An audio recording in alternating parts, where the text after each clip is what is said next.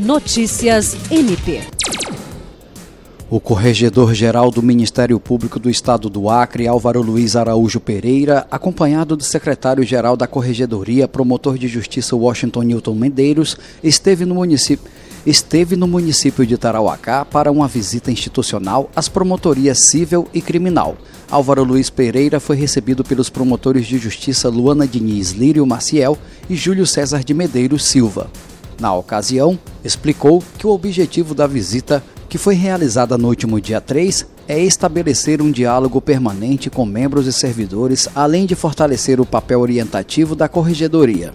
Outra finalidade do encontro no interior do Estado é apresentar o projeto Saúde Mental Importa Orientações para o Bem-Estar Profissional, que tem como proposta promover o bem-estar do corpo funcional do MPAC, contemplando o suporte psicoterapêutico, ações educativas, debates sobre o tema, visitas presenciais, entre outras. Jean Oliveira, para a Agência de Notícias do Ministério Público do Estado do Acre.